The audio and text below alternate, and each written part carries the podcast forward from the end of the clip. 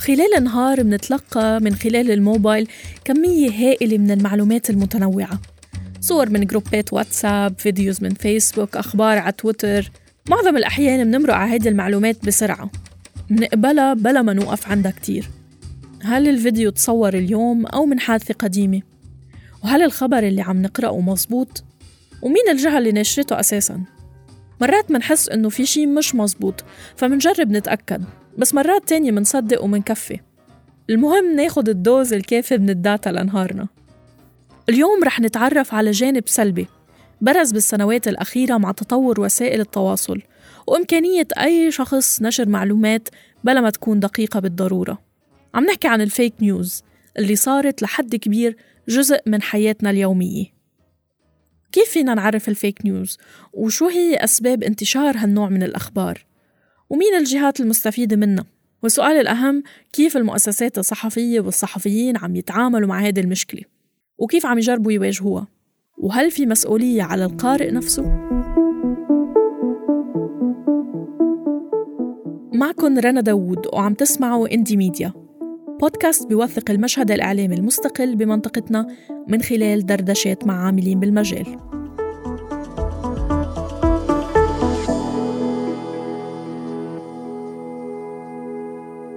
صحيح أنه تحول الإنترنت لمصدر أول للمعلومات ساعد كتير من الناس والفئات على توصيل صوتها. وسمح للصحفيين وحتى للناس العاديين أنه ينشروا معلومات ما كان من الممكن نشرها بزمن سابق. لكن مثل أي شيء تاني بالحياة له جوانبه السلبية لأنه الانتشار السريع للمعلومات ما اقتصر على الصحيحة منها بس ولكن كمان المعلومات المغلوطة والمزيفة والمقتطعة من السياق. وبطبيعة الحال أدى التطور التقني المستمر لتطور وسائل وأساليب التضليل. لدرجة صار من الممكن اليوم عبر تقنية الديب فيك صناعة فيديوهات مزيفة أو التعديل على فيديوهات أصلية وتغييرها بشكل كامل عبر الاعتماد على الذكاء الاصطناعي. وبالتالي صار ممكن خلق تصريحات صوت وصورة مزيفة لسياسيين أو لشخصيات مؤثرة ومعمولة بشكل متقن إلى حد ممكن خداع كتير من المشاهدين. الأكيد أنه في جزء من هيدي المعلومات يمكن ما بيأثر بوضوح على حياتنا مثل العناوين المخادعة اللي بتستعملها كتير من المواقع المرتبطة بأخبار الفنانين لتجذب مزيد من القراء. لكن في جزء تاني كبير بيأثر على حياتنا بطريقة مباشرة أو غير مباشرة. أوضح مثل مؤخرا كانت الموجة الضخمة والمستمرة من الأخبار والصور والفيديوهات والمعلومات المرتبطة بفيروس كورونا وخاصة الشق الطبي.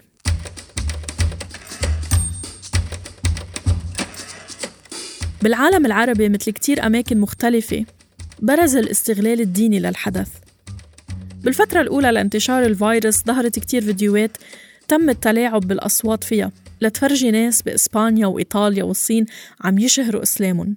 وبالوقت نفسه طلع مقدم برامج على أحد التلفزيونات العراقية ليستشهد بنص مخترع بيثبت من خلاله أنه علي بن أبي طالب تنبأ بظهور الفيروس قبل أكثر من ألف سنة. الهدف من هاي الفيديوهات كان جذب الناس للدين والتأثير على أفكارهم أو توجهاتهم باللعب على عواطفهم الدينية. وبالفترة نفسها بلشت نظريات مؤامرة عديدة تظهر. كان أشهرها أنه مؤسس مايكروسوفت بيل جيتس هو مخترع الفيروس وهدفه النهائي تقليص عدد سكان الكرة الأرضية بعد ما وسع استثماراته بالمجال الطبي وقرر زرع شرائح إلكترونية بأجساد الباقيين ليتحكم فيهم بحجة التلقيح من المرض. النتيجة اليوم إنه ناس حول العالم عم بيكرروا بلغات مختلفة هذه المعلومات على الرغم من عدم وجود دليل واحد على صحتها. وعم يتذرعوا فيها وبغيرها من المعلومات المغلوطة لتجاهل الإجراءات الوقائية وحتى الرفض المسبق لأخذ أي لقاحات قد تنتج بالمستقبل. من المهم نعرف أنه للغايات السياسية عنصر أساسي بنشر أخبار من هالنوع. بالوقت الحالي العديد من الجهات الحكومية بمنطقتنا وحول العالم عم بتساهم بالترويج للمعلومات المضللة عبر المواقع الصحفية والحسابات الوهمية على منصات التواصل وحتى عبر ما صرنا نسميه الجيوش الإلكترونية كله بهدف التأثير على الناس سياسياً مثل ما حصل بالانتخابات الأمريكية سنة 2016 واللي أيضا انكشف أنه تم التحايل فيها على خوارزميات المنصات وتحديدا فيسبوك استخدام الوسائل الحديثة لخداع الناس ولنشر معلومات مزيفة. دفع المنصات الكبيرة مثل تويتر وفيسبوك مؤخرا لاستحداث سياسات وآليات لمكافحة انتشار الفيك نيوز وفرض على مؤسسات صحفية كبيرة مثل AFP وبي بي سي على إنشاء أقسام مهمتها الحصرية هي الفحص والتدقيق بالمعلومات.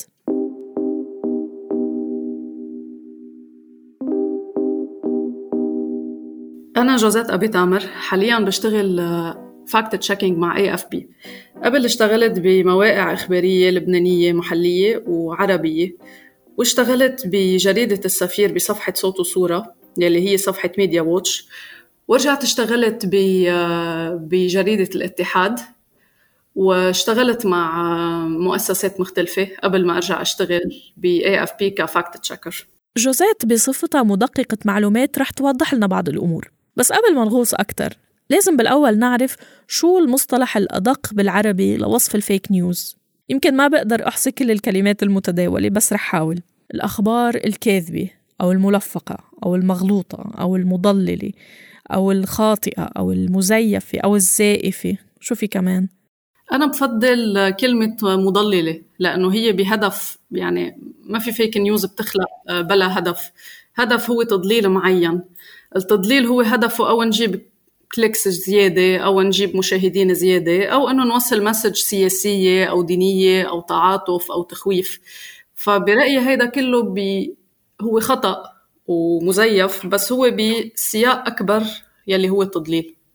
في صور أوقات بتكون واضحة أنها هي متلاعب فيها أو Photoshop بس الناس بي يلي ما عندهم مهارات تقنية معينة ما بيعرفوا إنه هيدي الصورة متلاعب فيها. وبكل بساطة بيرجعوا بينشروها. بس آه، هيدا جزء من الناس اللي بيعيدوا نشر هيدي الأخبار. بس الناس يلي بيفبركوا هيدي الأخبار يعني الناس يلي عملوا هيدي الصورة أو الناس يلي حطوا آه، نص آه، على فيديو بيخليه يطلع من السياق تبعوله ويصير معلومة مضللة. يلي اخترعوا ال fake news نيتهم ما بعتقد مثل نية الأشخاص يلي بيتلقوا ال fake news وبيعملوا لها share من جديد على أساس إنها توعية أو على أساس إنها تحذير أو على أساس إنها آه، صورة مؤثرة طيب شو الغاية اللي عم تدفع جهات معينة للترويج للأخبار المضللة وصرف جهد كبير على ملء المنصات بمعلومات مغلوطة؟ بتخيل عنصر أساسي إنه الانتشار الزايد لاستخدام المنصات ومواقع التواصل وعدد ال users يلي عم بيكبر كل يوم وعدد الناس اللي صارت عم تستقي معلوماتها من ال social media أكثر ما أنها بتستقي معلوماتها من الإعلام الكلاسيكي إذا فينا نسميه. فالناس صارت يمكن توثق بمحل بفيسبوك أكثر ما بتوثق بوسائل الإعلام التقليدية.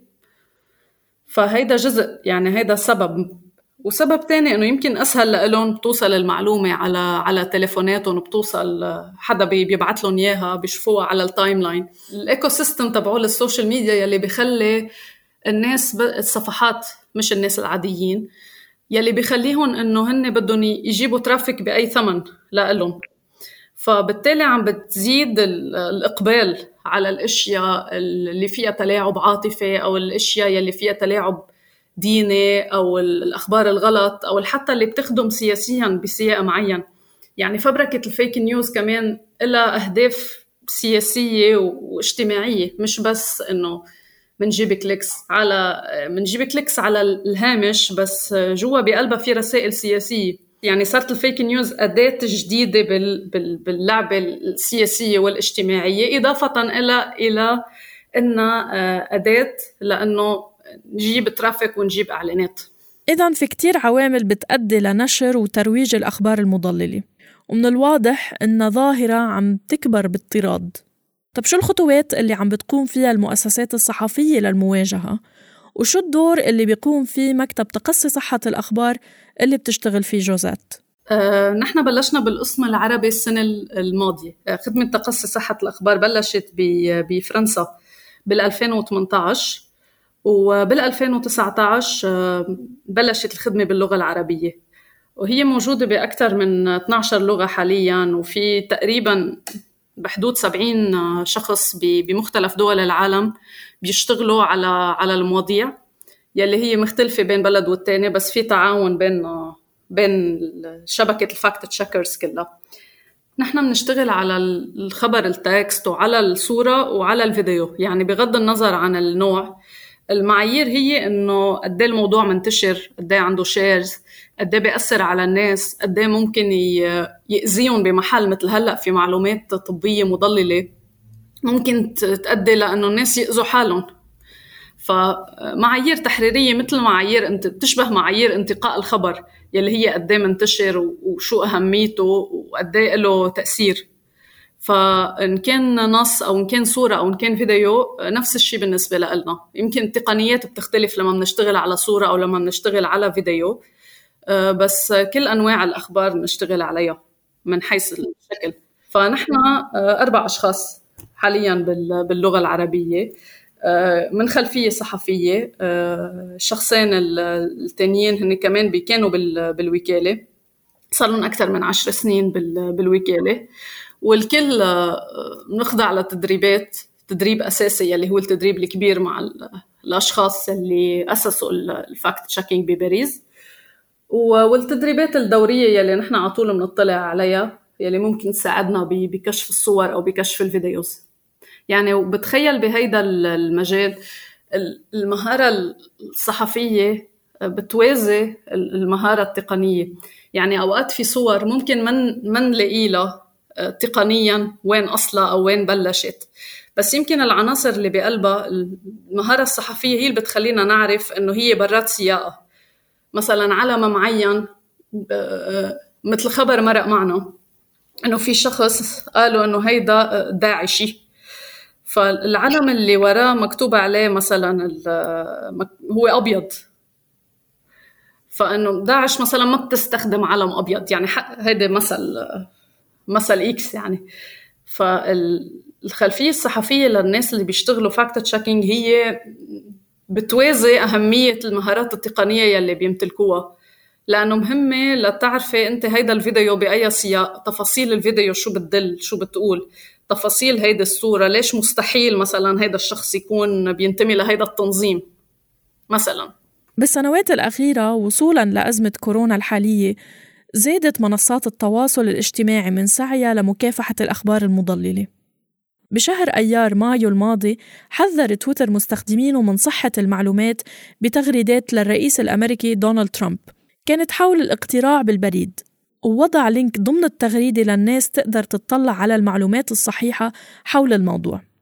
وإن كان فيسبوك رفض وقتها إضافة تحذير لكلام ترامب إلا أنه بدوره صار عم يتعاون مع جهات مختلفة للحد من انتشار المعلومات المضللة. AFP هي وحدة من هالجهات. يعني نحن بنشتغل fact-checking بس بجزء من المواد يلي بننتجها في عقد مع فيسبوك آه، هو بيتيح لنا إنه نعمل مثل تصنيف للخبر ال fake. يعني مثلا إذا في آه، فيديو fake على صفحة معينة نحن بموجب هالعقد مع فيسبوك نقدر نعمل شيء بنسميه rating لهيدا الفيديو. بس نعمل rating لهيدا الفيديو إنه آه، غلط بشكل مباشر الانتشار تبعوله بينزل. يعني ال traffic أو نسبة وصوله للناس فيسبوك بينزلها بشكل مباشر. وبتوصل notification لصاحب الصفحة ولكل الناس يلي عملوا share لهيدا الفيديو أو لهي الصورة الغلط أو للخبر الغلط إنه هيدا ال content مش صحيح. إنه في معلومات إضافية نشرتها AFP عن هيدا الموضوع وبيطلع link للموضوع اللي نحن بنكون كاتبينه لل fact-check يلي نحن كاتبينه عن الفيديو أو الخبر أو أو الصورة يلي هي غلط. إضافة لهالشيء إذا مرق عندك الفيديو على ال timeline آه، ببين فوقه مثل فلتر آه، باللون الرمادي.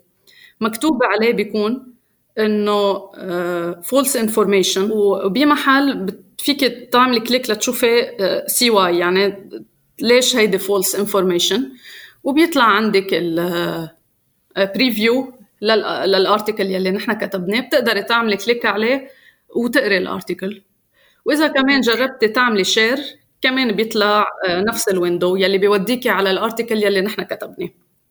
فبهيدي الطريقة إيه بهيدي الطريقة بنكون عم أول شيء فيسبوك بيكون خفف ال traffic automatically لهيدا ال post وتاني شيء آه عم نقول للناس فكروا مرتين قبل ما تعملوا share لهيدا ال content وهذا الشيء له علاقة بال, بال بسياساتهم هن إنه هن ما بيحسبوا. ما بيحذفوا المضمون حتى لو كان غلط. يعني بيعملوا فلتر فوقه آه، بي بيوطوا ال traffic بس ما بيحذفوا. صح هي من من بين النقط الجدلية بسياسة فيسبوك مع بال fact-checking يعني هي مش سياسة مثالية بمحل. بس آه، نحن بنقول أقله عم نخفف شوي انتشار.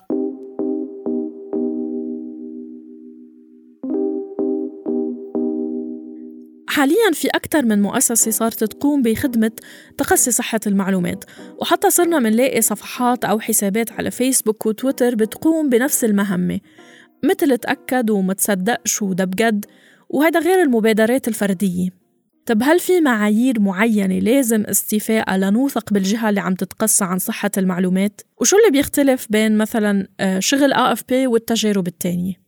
نحن شكل التعاون الرسمي هو مع مع فيسبوك ومع ال IFCN يلي هو International Fact-Checking Network يلي هو بيعطي مثل signature لل للناس يلي بيشتغلوا fact-checking في معايير معينة آه، لازم يستوفيها المؤسسة أو الناس يلي بيشتغلوا fact-checking لياخذوا هيدي ال signature وبس تاخد آه، ما بتقدري تشتغلي مع فيسبوك ب program ال third-party fact-checkers إذا ما كان عندك ال IFCN signature ال fact-checking مش صعب بمحل. يعني في أي شخص هو يتحقق.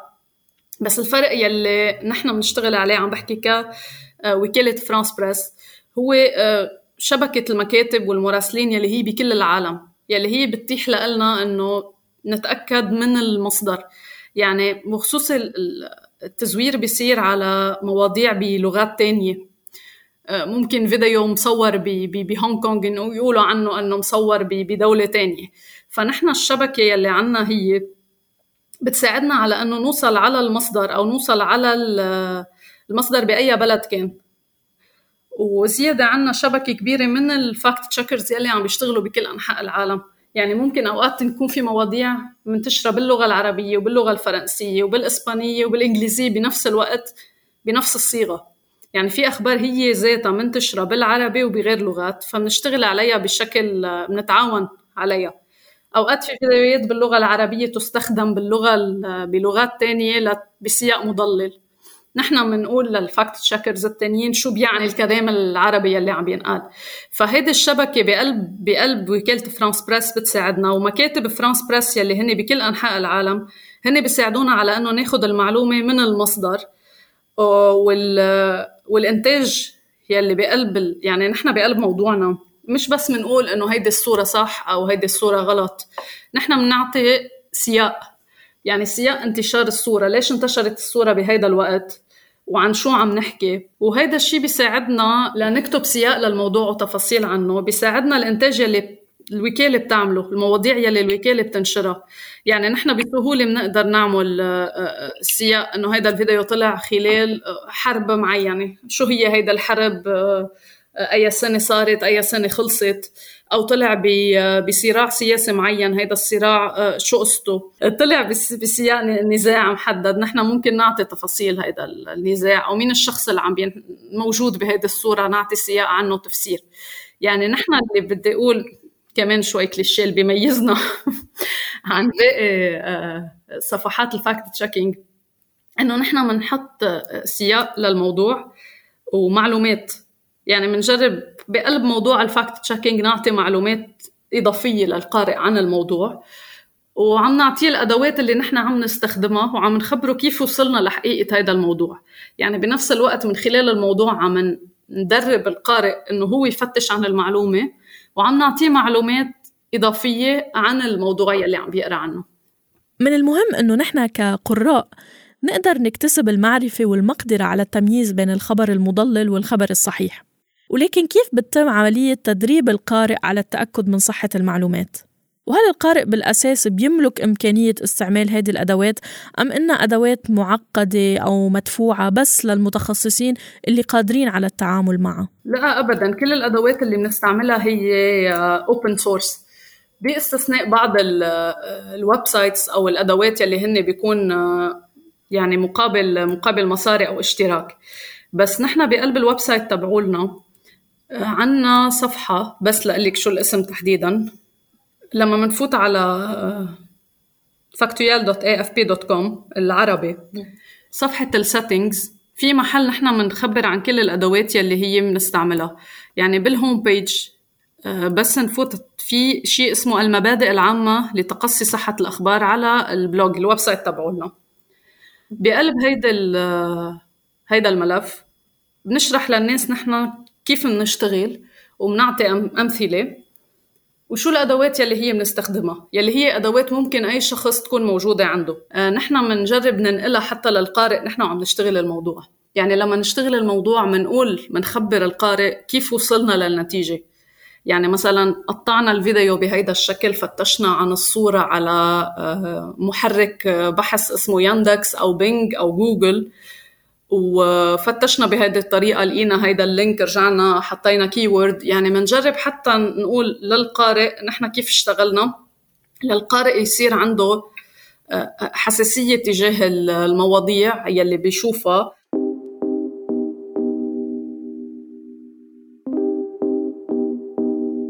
تعرفنا اليوم أكثر على الأخبار المضللة. وأسباب انتشارها. وسمعنا كيف دفع تأثيرها المتزايد والأخطار اللي ممكن تسببها بمنصات التواصل الاجتماعي والمؤسسات الصحفية للتصدي لمواجهتها بوسائل وأدوات مختلفة. هل حنوصل ليوم تختفي فيه الأخبار المضللة عن الإنترنت؟ يمكن من الصعب نعطي جواب حاسم على هيدا السؤال بس على الأغلب هيدا هدف صعب تحقيقه على المدى المنظور. لأنه بالوقت اللي وسائل التحقق والتقصي عم بتصير متاحة وسائل التضليل كمان عم تتطور. انتظروا اندي ميديا بالحلقة الجاي لنناقش مسألة التخصص والمهارات بمجال الصحافة الرقمية. كنا معكم بالإعداد رضا حريري والتقديم رنا داوود ومن المونتاج أندوني حنا. هيدا البودكاست نتاج تعاون بين صوت وانكفاضة.